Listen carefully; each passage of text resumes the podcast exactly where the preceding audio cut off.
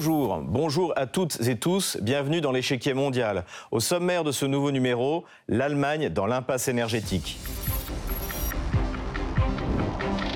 L'Allemagne, première économie et puissance industrielle de la zone euro, va subir un choc énergétique inédit cet hiver. Les causes sont multiples. La première est d'avoir renoncé à l'énergie nucléaire en 2011. La seconde est d'avoir cru que les énergies renouvelables pourraient remplacer non seulement le nucléaire, mais même à terme les énergies carbonées. Inquiets de ces dérives idéologiques, les industriels allemands ont réussi à obtenir des gouvernements successifs une véritable alliance énergétique avec la Russie. Au gazoduc hérité de l'Union soviétique, Allemands, Français et Russes en ont ajouté deux, Nord Stream 1 en 2017 et Nord Stream 2 qui devait commencer ses livraisons en 2022. L'Allemagne était donc prête. Grâce à ce fournisseur fiable qu'est la Russie, elle disposait d'une énergie bon marché pour alimenter son impressionnante industrie. Jusqu'à la fin du mois de février, Berlin a tenu bon face à la pression de Washington sur le dossier Nord Stream 2. L'opération spéciale a eu raison de cette détermination, non seulement pour Nord Stream 2, mais également pour Nord Stream 1. Comme le reste de l'Union européenne, l'Allemagne se précipite vers une crise grave dont ses élites ne semblent pas avoir mesuré sérieusement les effets. Il ne reste que peu de temps à Berlin pour retrouver sa souveraineté énergétique contre les injonctions formulées outre-Atlantique.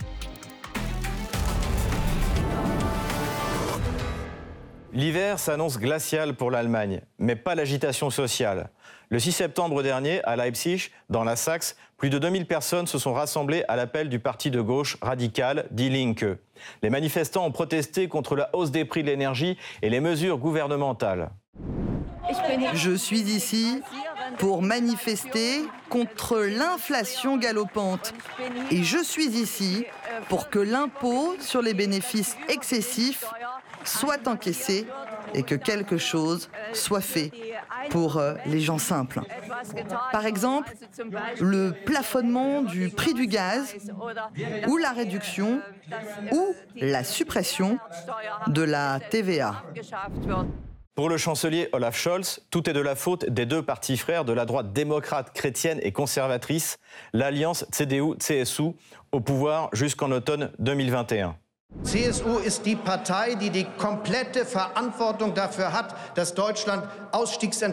La CDU-CSU est le parti entièrement responsable du fait que l'Allemagne a pris des décisions de sortie du charbon et du nucléaire, sans jamais avoir eu la force de s'engager dans quoi que ce soit. Ils ont été incapables d'engager le développement des énergies renouvelables. Ils ont mené des combats défensifs contre chaque éolienne et chaque combat défensif de ces dernières années. Nuit à l'Allemagne encore aujourd'hui. Oui, c'était vous. Effectivement, c'est le gouvernement d'Angela Merkel et ses différentes coalitions qui a officiellement annoncé que l'Allemagne renoncerait progressivement à l'énergie nucléaire. C'était il y a un peu plus de dix ans. Souvenez-vous des titres en 2011. Nucléaire. Angela Merkel cède aux écologistes.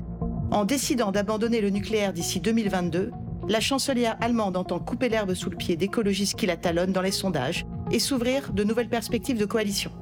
Une décision politique prise à la suite de l'accident nucléaire de Fukushima du 11 mars 2011. Le parti écologique, Die Grünen, avait réussi à faire passer le thème de la sortie du nucléaire au premier plan et à le rendre populaire dans la société allemande. Berlin avait donc décidé de fermer progressivement ses réacteurs nucléaires. L'Allemagne renonce au nucléaire pour 2022. L'Allemagne a décidé de fermer ses derniers réacteurs en réaction à la catastrophe nucléaire de Fukushima. C'est la première grande puissance industrielle à renoncer à l'atome. Les derniers réacteurs nucléaires devaient être fermés en 2022. Cependant, la crise énergétique qui s'annonce particulièrement grave pour l'Allemagne remet en cause ces fermetures et peut-être même la politique de sortie du nucléaire.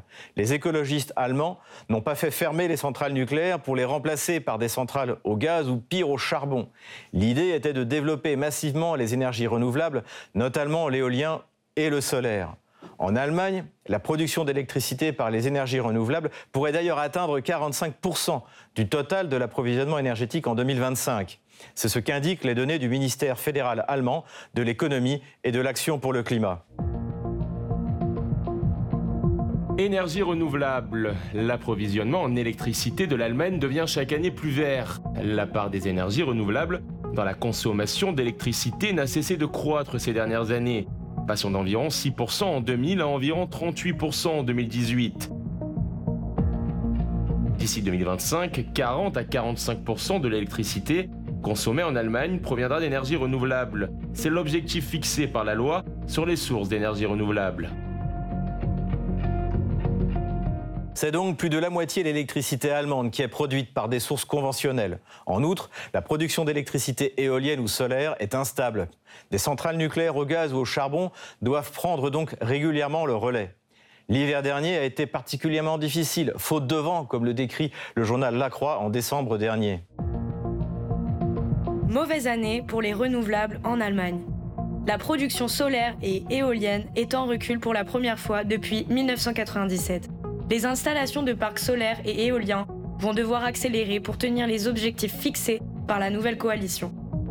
Heureusement pour les Allemands et leur puissante industrie énergivore, Berlin dispose d'une solution de remplacement au nucléaire et au charbon, le gaz. Les acteurs gaziers européens ont développé de très productives relations avec le premier producteur de gaz mondial, la Russie. Depuis le milieu des années 80, l'Europe reçoit le gaz russe directement par un immense réseau de gazoducs qui apporte l'indispensable carburant des immenses champs gaziers de Sibérie centrale. D'abord via les gazoducs Yamal et Druzhba, qui signifient en français amitié. Le premier passe par la Biélorussie et la Pologne pour ravitailler l'Allemagne. Le deuxième traverse l'Ukraine. Avec l'augmentation régulière de sa demande en énergie, Berlin a souhaité augmenter significativement ses capacités d'approvisionnement depuis la Russie. Ce projet a bien entendu reçu un excellent accueil de la part de Gazprom, le géant gazier russe. Pour Moscou comme pour Berlin, la construction de gazoducs sous-marins dans la Baltique était également un moyen d'éviter les pays de transit peu fiables que sont la Pologne ou l'Ukraine. Le premier gazoduc Nord Stream entre donc en fonction en 2012. Avec une capacité de transport de 55 milliards de mètres cubes par an, le succès du projet encourage les partenaires de Gazprom à lancer un nouveau projet Nord Stream 2 qui devait entrer en service en 2021. Ses partenaires sont le français Engie, l'anglo-néerlandais Shell, l'autrichien OMV, les allemands Uniper et Wintershall. Malheureusement pour Berlin, les gazoducs Nord Stream font face à une forte hostilité de la Pologne et de l'Ukraine, bien entendu, qui bénéficient chaque année de plusieurs milliards de dollars de revenus liés au transit. Et surtout de Washington, qui voit dans ce partenariat une perte de son influence en Europe et rend non compétitif son gaz de schiste liquéfié sur le marché européen. En décembre 2009, le Wall Street Journal n'hésite pas à parler de Nord Stream 1 comme du pipeline Ribbentrop-Molotov. Il fait référence à l'accord de partage de la Pologne en 1939 entre Staline et Hitler. Le pipeline Molotov-Ribbentrop. L'Allemagne aide la Russie à traverser l'Europe centrale. En décembre 2019, Donald Trump ne se contente pas de déclarations et sous la pression du Congrès américain déclenche une série de sanctions qui retardent de plus d'un an la mise en service de Nord Stream 2. Le journal Le Monde rappelle alors l'hostilité d'une partie des pays européens. Nord Stream 2. Trump signe la loi imposant des sanctions contre le gazoduc qui doit relier la Russie et l'Allemagne. Ces sanctions sont survenues alors que les États-Unis et certains pays européens, l'Ukraine, la Pologne et les pays baltes, craignent que ce projet n'accroisse la dépendance des Européens vis-à-vis -vis du gaz russe et renforce l'influence de Moscou.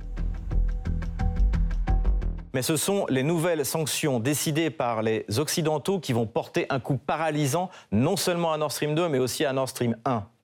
Pour Nord Stream 2, c'est le nouveau gouvernement d'Olaf Scholz qui décide de suspendre la certification du gazoduc, comme l'explique alors Radio Free Europe.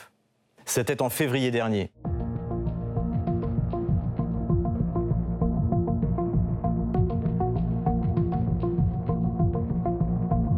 Scholz a déclaré aux journalistes le 22 février qu'il avait demandé la suspension du processus d'examen par un régulateur allemand pour le pipeline de 11 milliards de dollars, conçu pour acheminer du gaz naturel vers l'Allemagne depuis la Russie via la mer Baltique.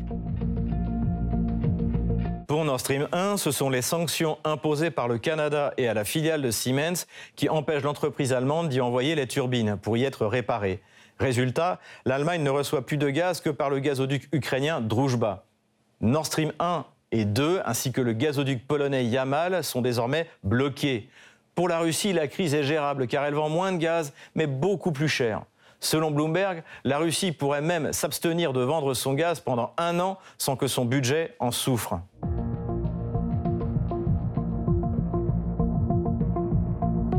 La Russie pourrait couper toutes les exportations de gaz vers l'UE pendant un peu plus d'un an sans conséquences néfastes pour l'économie. Tant que les prix du pétrole et les niveaux d'exportation resteront aux niveaux élevés actuels, l'excédent du compte courant de la Russie sera suffisant pour le maintenir même avec une coupure de son principal marché du gaz. Pour Berlin, en revanche, c'est une véritable catastrophe. Les prix de l'énergie explosent, littéralement obligeant de nombreuses entreprises à fermer. Selon Forbes, la production allemande pourrait d'ailleurs s'effondrer de 65%. Rationnement obligatoire. Le cauchemar énergétique devient réalité. Il y a donc de fortes chances que l'Europe doive passer d'un rationnement volontaire à un rationnement obligatoire. En fait, selon les calculs de Goldman Sachs, dans le pire des cas, l'Allemagne n'aurait pas beaucoup d'options et nous estimons que cela pourrait signifier une réduction de 65% de la production industrielle en Allemagne, si les flux se tarissaient complètement. Pour s'en sortir, Berlin n'a que deux solutions.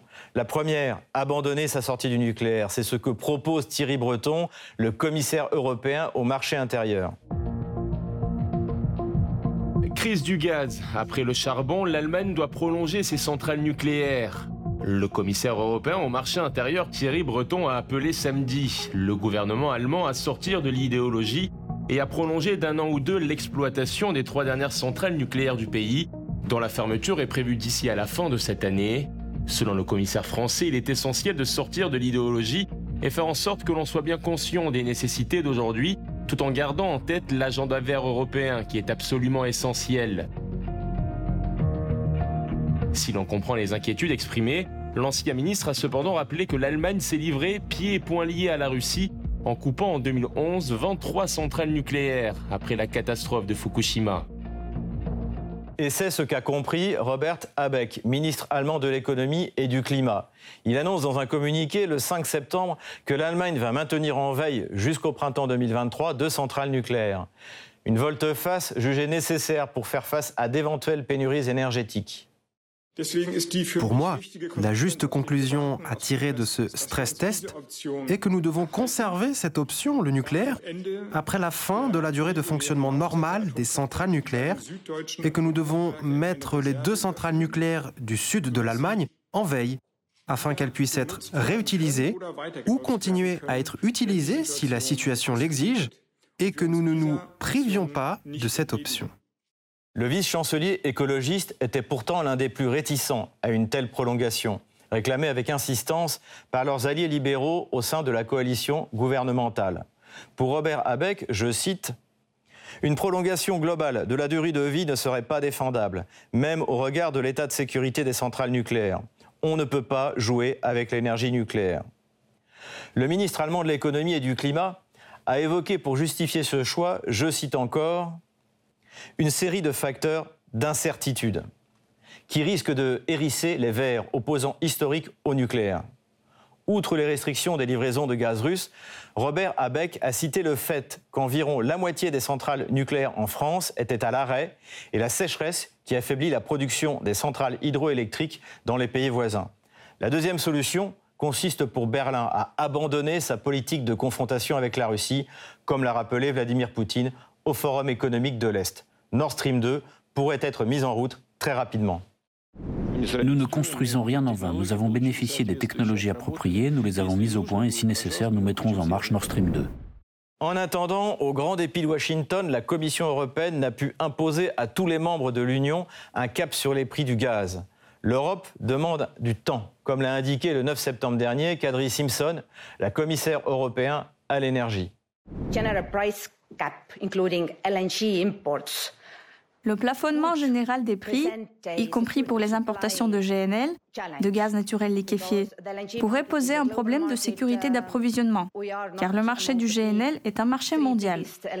Nous ne faisons pas partie des trois plus grandes régions ou pays importateurs de GNL. La concurrence est très forte sur ce marché.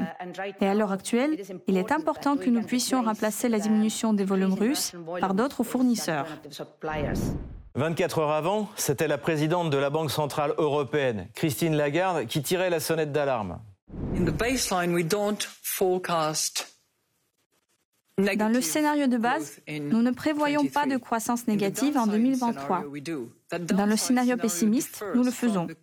Ce scénario pessimiste diffère de la situation actuelle en ce qu'il prévoit notamment une coupure totale des livraisons de gaz russe. Christine Lagarde admet de facto qu'il est impossible pour l'Union européenne de se passer du gaz russe, dont le bon approvisionnement décide de la santé économique de la zone euro. C'est la fin de la première partie de l'échiquier mondial. Tout de suite, on passe au débat. On accueille notre invité. Édouard Husson, bonjour. Bonjour Xavier. Vous êtes historien, spécialiste de l'Europe et tout particulièrement de l'Allemagne. Merci d'être avec nous sur RT France. L'impasse énergétique allemande, c'est le titre de cette émission et on va essayer de comprendre comment les Allemands en sont arrivés là et les répercussions que cela a un peu partout en Europe. Et pour commencer, je voudrais vous faire réagir à cette déclaration d'Emmanuel Macron, le président français qui a annoncé le 5 septembre dernier que la France se préparait à livrer du gaz à l'Allemagne. Nous allons finaliser dans les prochaines semaines les connexions gazières nécessaires pour pouvoir livrer du gaz à l'Allemagne s'il y avait un besoin de solidarité et à chaque fois qu'il y en aura besoin. D'ores et déjà aujourd'hui, pour la première fois depuis très longtemps, la France est exportatrice de gaz vers l'Est de l'Europe. Nous allons renforcer cela et nous mettre en situation d'être solidaires sur le plan gazier avec l'Allemagne si l'hiver est difficile et que l'Allemagne en a besoin. Alors ma question, voilà, c'est quelle est la politique aujourd'hui suivie par Berlin face à la crise énergétique? C'est de demander l'assistance de ses voisins? Alors juste une, petite remarque là sur ce que sur ce que dit Emmanuel Macron, c'est quand même extraordinaire. Euh, au début de la crise du Covid, il avait fait livrer des, des masques à la Chine, et puis après, euh, on s'est aperçu qu'on n'avait plus assez de masques en France. Et là, euh, il ne sait pas du tout euh, l'état réel des, stocks français. Euh, il, ne sait pas quels seront les approvisionnements. Est-ce qu'on pourra remettre en service assez de centrales nucléaires? Mais il promet déjà, il promet déjà du, gaz, du gaz à l'Allemagne. L'Allemagne, dont je rappelle quand même qu'elle est entièrement responsable de ce qui lui arrive, puisque c'est elle qui a rompu avec la Russie sur Nord Stream 2. Et donc, quelle est la, politique en fait suivie par l'Allemagne pour essayer de sortir de cette crise énergétique euh, qui s'annonce, mais qui en fait a déjà commencé?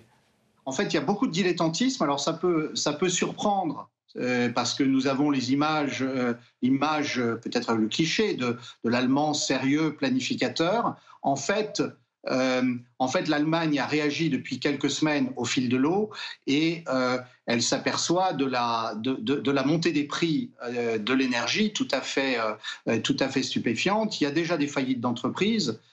donc tout ça tout ça ne montre pas une, stratégie très, euh, euh, très pensée. on décide qu'on va maintenir en vie deux centrales nucléaires qui devaient fermer, en tout cas pour quelques temps, mais en même temps, on ne veut pas remettre en cause la politique. Il n'y a pas beaucoup de stratégie. Comment réagissent les industriels allemands, grands consommateurs d'énergie, face à cette menace? Alors, je, suis très, très étonné du fatalisme c'est-à-dire que d'un côté, euh, ça fait plusieurs mois qu'échangeant avec des industriels allemands de toute taille, euh, euh, grandes entreprises ou, PME, je les entends se plaindre de ce qui arrive. Mais lorsqu'on les pousse dans leur retranchement et qu'on leur dit mais vos organisations patronales sont puissantes et, vous avez la, possibilité de, de, dire au gouvernement qu'il faut euh, il faut être pragmatique, il ne faut pas rompre les relations avec la Russie, il faut préparer, euh, il faut préparer l'avenir. Alors là, euh, les, gens vous disent non, non, non, non, la Russie est l'agresseur, l'OTAN, la solidarité avec l'OTAN est essentielle, on ne transige pas là-dessus. Donc en fait, ils, acceptent leur propre sabordage. Est-ce que c'est le même sentiment du côté des citoyens allemands? Alors l'opinion allemande, elle, est catastrophée euh, premièrement, il faut savoir qu'il y a euh, toujours en Allemagne un, fort courant de sympathie avec la Russie historiquement. Hein, l'opinion, allemande est très, divisée sur la, question des relations avec la Russie, mais il y a même une, majorité de, de, personnes aujourd'hui en Allemagne, euh, plus de 60%, qui souhaiteraient des négociations avec Moscou, préservant des, intérêts russes fondamentaux.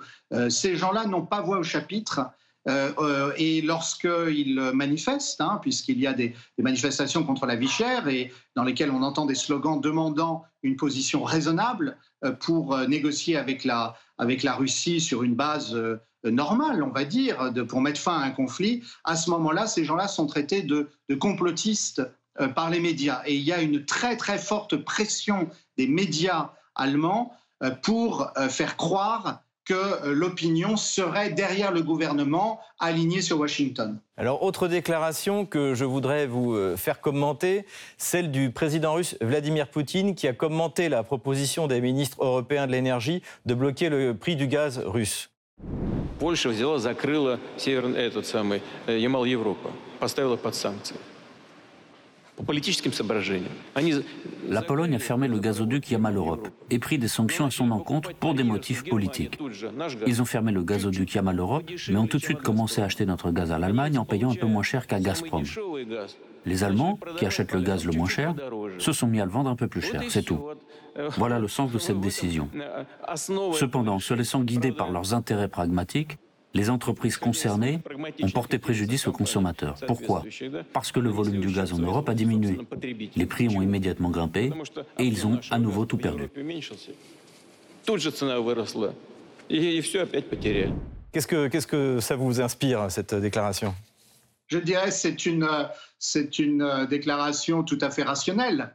Euh, si vous voulez, moi, je, ce, que je, ce que je perçois pour, pour euh, pour lire effectivement les, réactions des, dirigeants russes, c'est une, une certaine euh, consternation devant, euh, devant l'illogisme de la position européenne. Les, Allemands, ont une position de départ avec des contrats extrêmement favorables sur le long terme permettant d'acheter du gaz pas cher et l'énergie pas chère, c'est l'un des secrets de la réussite de l'industrie allemande. Et que fait-on euh, on arrête euh, euh, Nord Stream 2, on ne fait pas ce qu'il faut pour la maintenance de, de, Nord Stream 1, voire l'affaire de Siemens. Et, ensuite, on n'arrête pas de, on pas de, dénoncer la, de dénoncer l'agression russe. donc tout ça, tout ça est totalement illogique et irrationnel. La, vérité, c'est pour revenir à, ce qu'on disait tout à l'heure, c'est que les dirigeants allemands sentent bien qui sont en train de, de, casser de casser 70, 75 ans de reconstruction de l'Allemagne. Ils le sentent bien, mais ils ont un mélange de peur et de déférence vis-à-vis de Washington, et pas de n'importe quel Washington. Hein. C'est pas le Washington de Donald Trump qui ne cessait de dénoncer, c'est celui de Biden, et c'est celui de, Biden euh, qui, a, décidé euh, de les enfoncer. Euh, c'est maintenant de notoriété publique, voir, voir le Washington Post d'hier. Euh, les États-Unis ne se cachent même plus d'avoir voulu casser euh, le lien entre l'Allemagne et la Russie pour tuer la concurrence allemande.